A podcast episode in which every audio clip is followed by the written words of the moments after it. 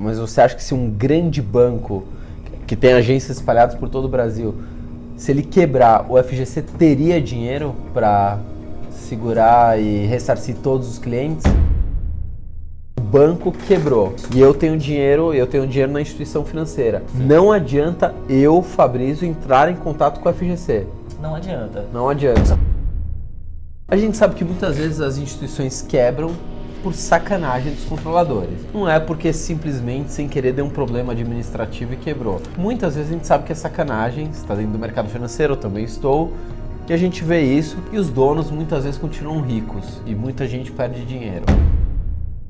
Muitas vezes os donos já, tão, já sabem que a instituição vai quebrar, ou às vezes eles até deixam quebrar, a gente, a gente vê que acontece muito isso, e eles escondem os bens, tentam blindar os bens, porque vai ser, obviamente, é, bloqueado os bens. É correto afirmar que às vezes, mesmo que ele deixe os bens fora do país, às vezes vocês conseguem ir atrás desses bens e bloquear mesmo fora do país? Bilionários, estamos iniciando a nossa série de três vídeos com o Dr. Marcelo Mossi, especialista em liquidações de, instituições financeiras, ou seja, quando deu a, né, vai quebrar, vai ser liquidado, deu um BO, entra o doutor Marcelo. Ele vai explicar passo a passo como que funciona uma liquidação, como que você tem que se precaver antes, né? Falar, opa, se está acontecendo isso, já fique esperto que pode dar um problema. Nesse primeiro vídeo a gente vai falar dos grandes bancos, os bancos grandes, né? Itaú, Bradesco, Banco do Brasil. O que, que acontece se eles quebrarem, né? Como é que funciona o FGC? Ele vai ter dinheiro para bancar tudo isso?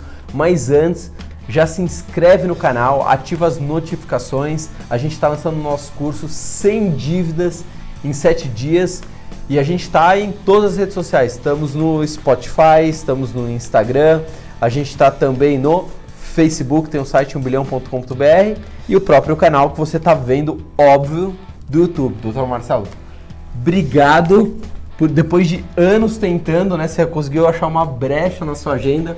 Antes da gente começar, por favor, já divulga com quem quer te achar, por exemplo, deu um problema, é numa instituição financeira, a pessoa está com medo de perder o dinheiro, precisa entrar em contato com você. Ele só pode ajudar se ele não estiver atuando na liquidação dessa instituição.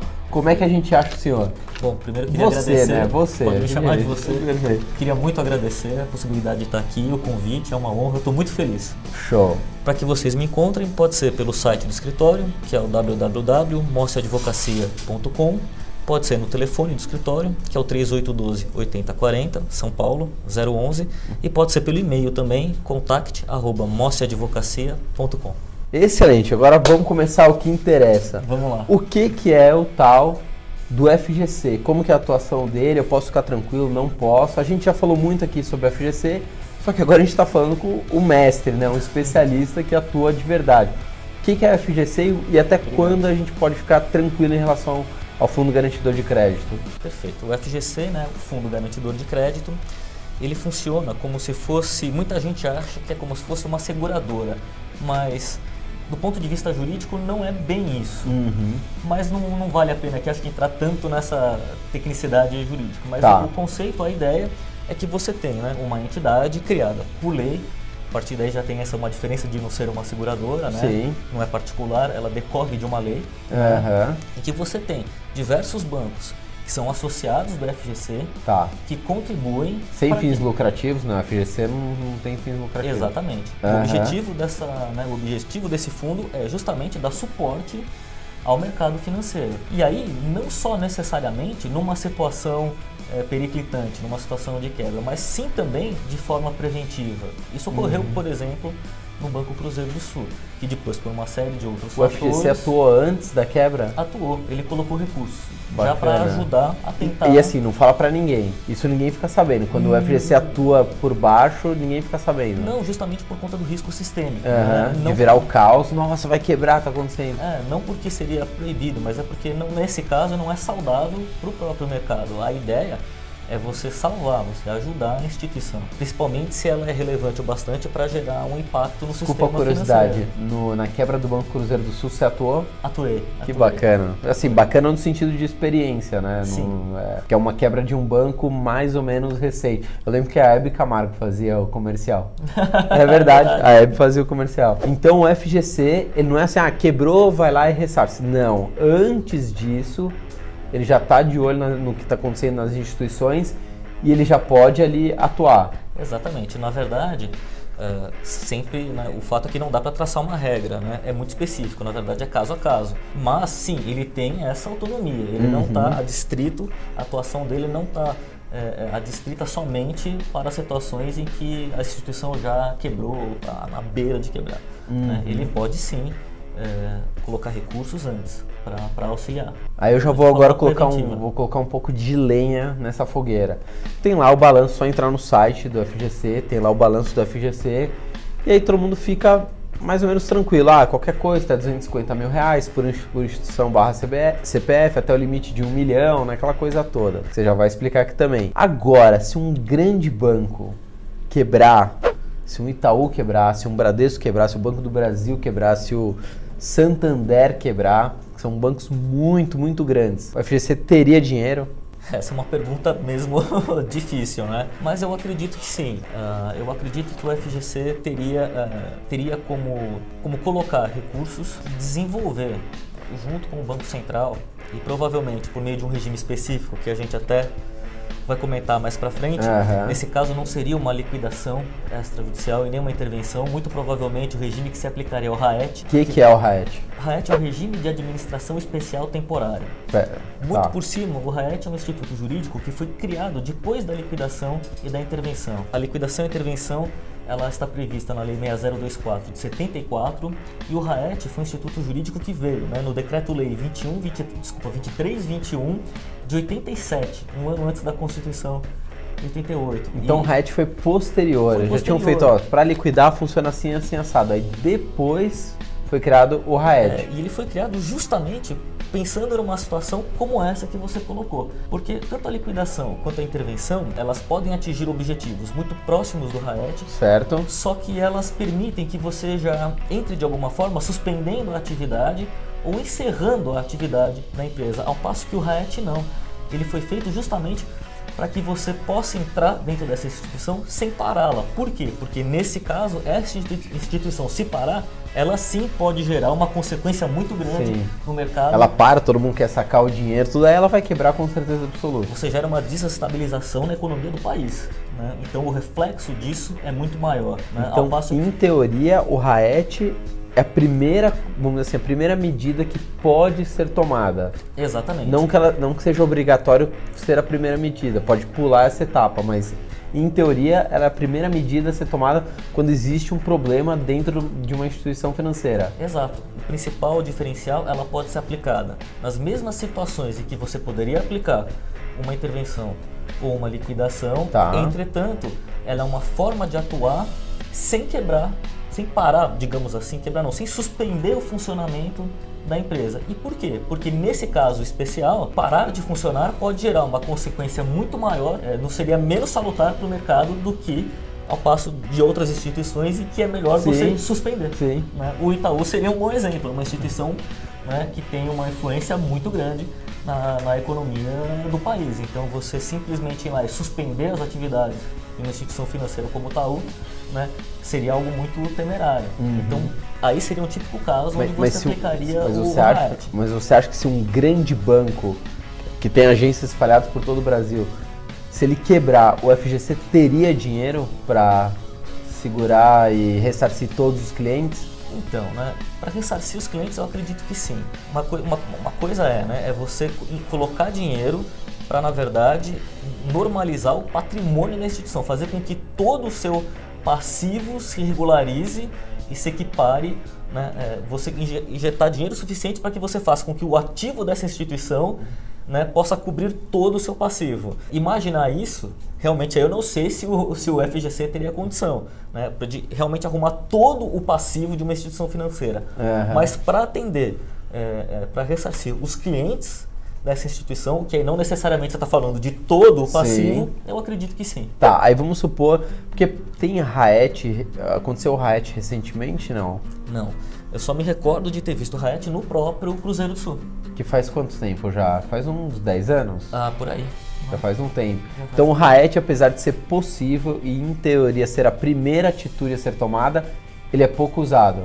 Ele é pouco usado e o que o diferencia, é, o que faz com que ele seja usado é justamente a relevância, é o peso que essa instituição tem no sistema financeiro do país. exatamente, se ela vai impactar ou não o dia a dia. Entendi. É essa, essa a ideia. Tá, então geralmente só se for um grande banco, né? Aí um teria, um, teria o Raet. O BVA sofreu intervenção e depois liquidação. Por que, que no caso do BVA começou por esse regime jurídico? Porque ele tinha uma fatia de mercado que não era tão expressiva. né? Aham. O impacto que você geraria na economia com a saída desse banco Tá. não era relevante o bastante para influenciar o dia a dia econômico. Aí vamos supor, fu- aconteceu o Raet, o Banco Central viu que não precisa do Raet. O que, que acontece depois? A verdade é o seguinte, a EMIT já está meio que falando de todos os... Né, é, uma- é um conceito que está, de alguma forma, permeando todos os institutos. Né? Aham. A ideia não é fechar instituições, a ideia é sempre Salvar. salvar, sempre recuperar.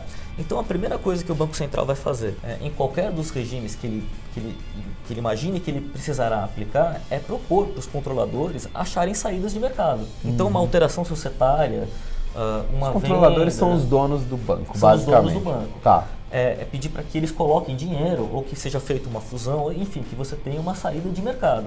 Se efetivamente essa saída de mercado não for possível, e aí diante dessa constatação é que realmente o Banco Central vai, vai aplicar um dos regimes. A ideia é sempre primeiro salvar a Tá. instituição dentro do possível. Aí depois já vai pra liquidação? Não, vai pra intervenção. Aí você pode ter intervenção né, Perfeito. ou direto à liquidação. A intervenção já bloqueia os bens do sócio? Sim, na verdade você tem a seguinte situação, né? Ah, no, no RAET e na liquidação você tem que eles perdem o mandato deles. Tá. Então eles perdem os poderes. Na intervenção eles ficam suspensos.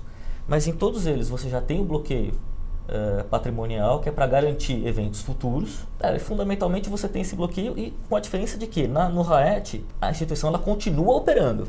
Na intervenção não, ela tem as suas atividades suspensas. Parou. Parou. Ninguém na- mais faz operação financeira nenhuma ali. Exato. Isso o que, que isso quer dizer? Isso quer dizer que ela é recuperável. Né? Aham. No RAET ela é recuperável, na intervenção ela é recuperável, na liquidação não. Acabou. Na liquidação vai ser fechada. vai ser fechado. Vai ser Acabou. muito próximo de uma falência que a gente conhece de uma empresa, só que neste caso o juiz é o Banco Central. O juiz dessa falência é o Banco Ele é Central. autoridade máxima administrativa, vamos dizer assim. Exatamente. É esse o ponto. Tá, aí a última, depois chegou nisso, vamos lá, fez a liquidação, ainda tem a falência. Tem a falência judicial.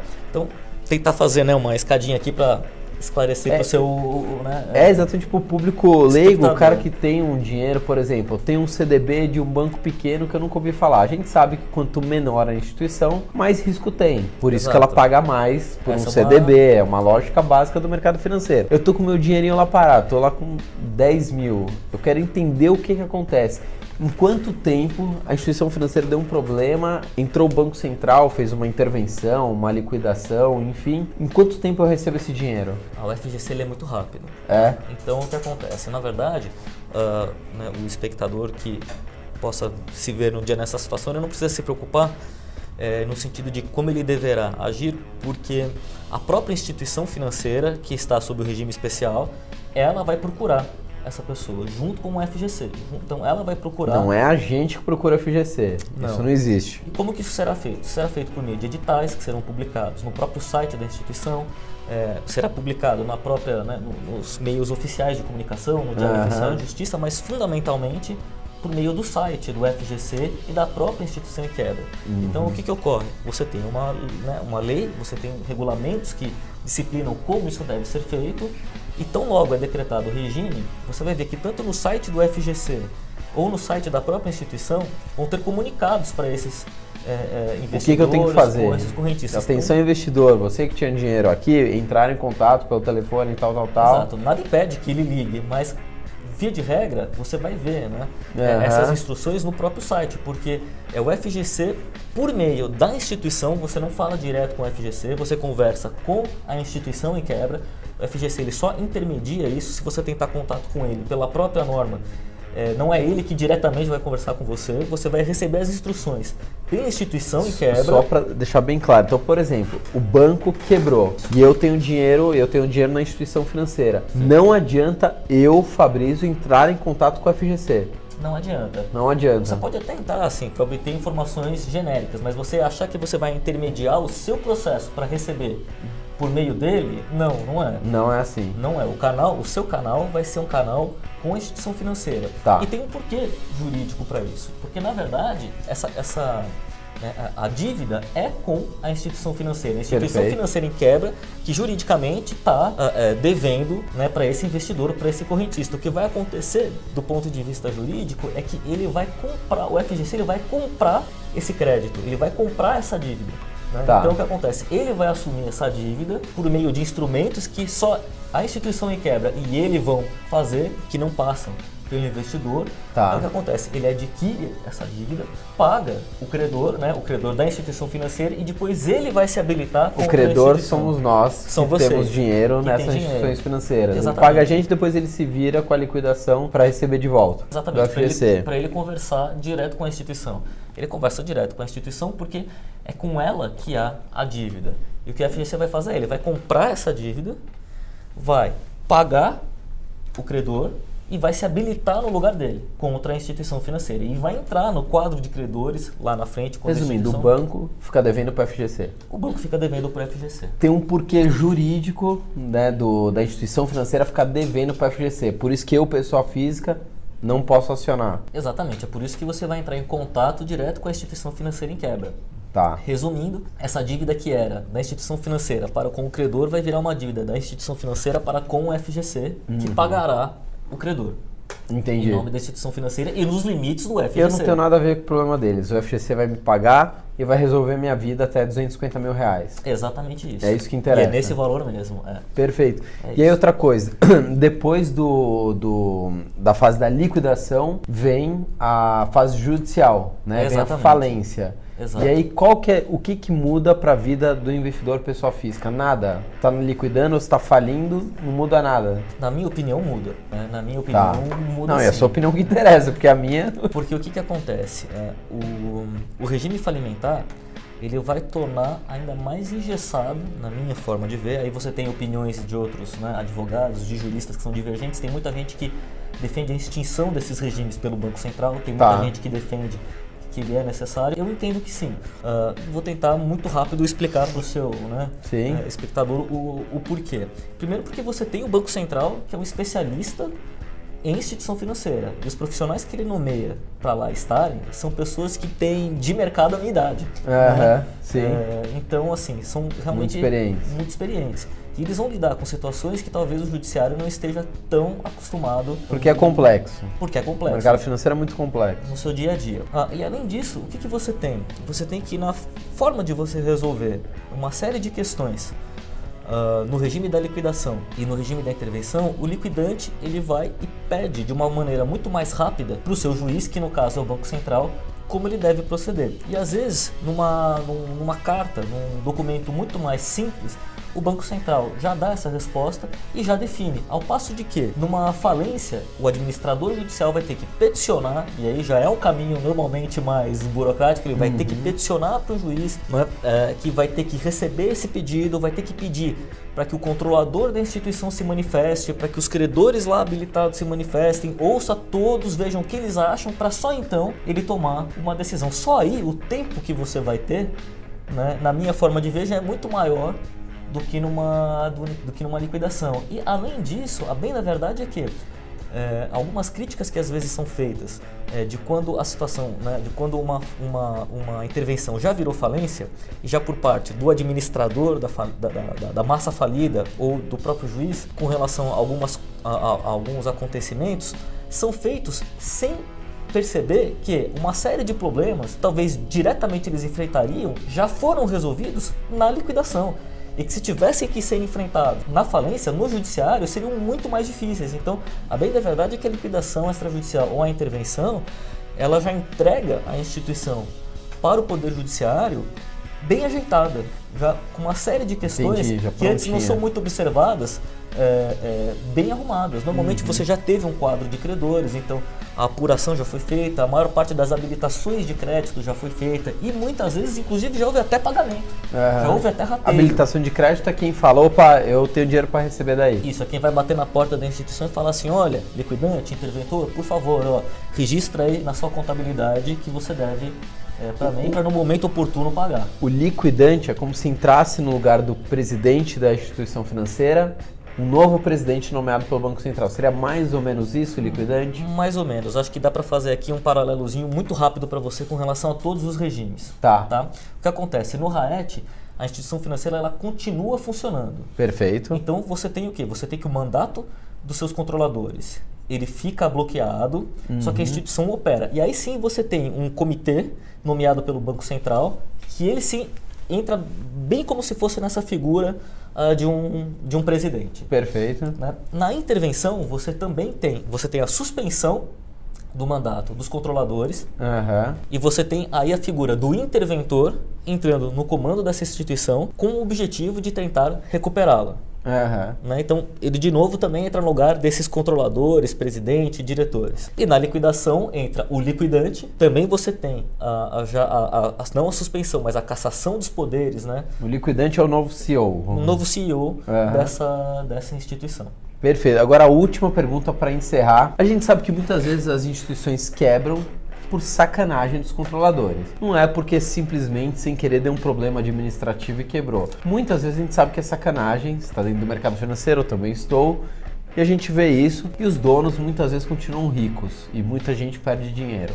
Eu já vi isso, tenho certeza que você também já viu. Inclusive, já passei na pele. Eu já fui um, Ah, é? credor de uma instituição na, na que eu trabalhava, né? Eu era funcionário do banco BVA É mesmo, não sabia. e tinha, foi assim que eu entrei né, nesse mundo e tinha recursos lá. Meu e uma Deus. vez decretado o regime Você foi especial, obrigado a entrar, né? eu me tornei um credor. Recebeu no final das contas? Recebi. Graças a Deus. Agora eu quero te fazer uma pergunta. Muitas vezes os donos já, tão, já sabem que a instituição vai quebrar, ou às vezes eles até deixam quebrar, a gente, a gente vê que acontece muito isso, e eles escondem os bens, tentam blindar os bens, porque vai ser, obviamente, é, bloqueado os bens. Perfeito. É correto afirmar que às vezes, mesmo que ele deixe os bens fora do país, às vezes vocês conseguem ir atrás desses bens e bloquear mesmo fora do país? Sim, é correto. Ótimo. É correto. A gente teve uma experiência nesse sentido no Banco Cruzeiro do Sul. Né? Esse foi um caso que os controladores foram presos, inclusive. Né? Eles chegaram a ser presos, agora já saíram, mas passaram um tempo lá. Qual foi, qual foi a estratégia? Colarinho branco de vez em quando da prisão. Exatamente. Você tem alguns, você tem diversos mecanismos, mas no caso que nós adotamos lá foi o seguinte: nós ingressamos com uma ação judicial com a devida autorização do Banco Central, isso no regime da liquidação, é, numa, numa corte nos Estados Unidos, no caso lá foi em Miami. E Aham. o pedido nosso foi que lá fosse reconhecida a falência aqui, então que fosse estendido para o território americano os efeitos daquela falência, daquela liquidação, desculpe, decretada aqui no Brasil. E isso foi deferido, foi aceito pelo juiz de lá. Com esse deferimento, você teve a mesma aplicação das regras que você tem numa falência lá. Ou seja, persegue-se os bens dos controladores para que eles fiquem bloqueados, Aham. para se lá na frente, no final desse regime especial, a própria instituição não tiver dinheiro para pagar todos os credores, o patrimônio deles responder. É um processo demorado, mas ele acontece. né? Então você bloqueia esse patrimônio uma vez encerrado a liquidação ou o processo falimentar, Resumindo, ele não, ele não tinha dinheiro para ressarcir o Fabrício, bloqueia o apartamento de Miami, vende o apartamento de Miami para me pagar. Essa é a ideia. Isso Ótimo. aconteceu também ah, né, eh, em outros casos de obras de artes. Todo o patrimônio que você. Né, que você Tá falando do Banco Santos. do Banco Santos, né? No caso do Banco Santos aconteceu isso, né? Você pega o patrimônio pessoal do controlador, obra de artes, a- a, né, no caso a mansão do Banco Santos onde né, ele morava, o controlador morava, para no momento oportuno você alienar esses bens e pagar credores. Doutor Marcelo, obrigado pela Prazer. aula, né? Você tá Imagina. dando aqui uma aula, vai continuar com a gente, a gente vai fazer ainda mais dois vídeos. É, antes eu já queria falar do nosso curso, Sem Dívidas em 7 Dias. O curso tá porrada para você mudar o seu mindset, não só sair das dívidas, mas para você nunca mais entrar nas dívidas. Não adianta você sair se daqui a um mês você vai se endividar totalmente de novo. E esse curso a gente muda completamente a sua forma de pensar. A gente está também no Instagram, a gente está no Facebook, a gente está no site umbilhão.com.br, a gente está no Spotify e Estamos também no WhatsApp, se você quiser mandar um WhatsApp com alguma pergunta e quiser saber como eu invisto, qual que é a minha carteira de investimentos, eu não gravei o número, mas é 011 94578 8920. Ligações a cobrar não serão aceitas.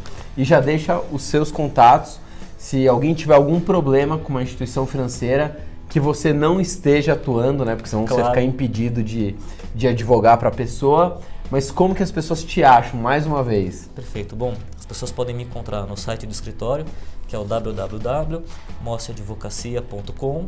Pode procurar pelo e-mail do escritório, que é o contact.mociadvocacia.com e pelo telefone do escritório, que é o 3812 8040 011. Fechou.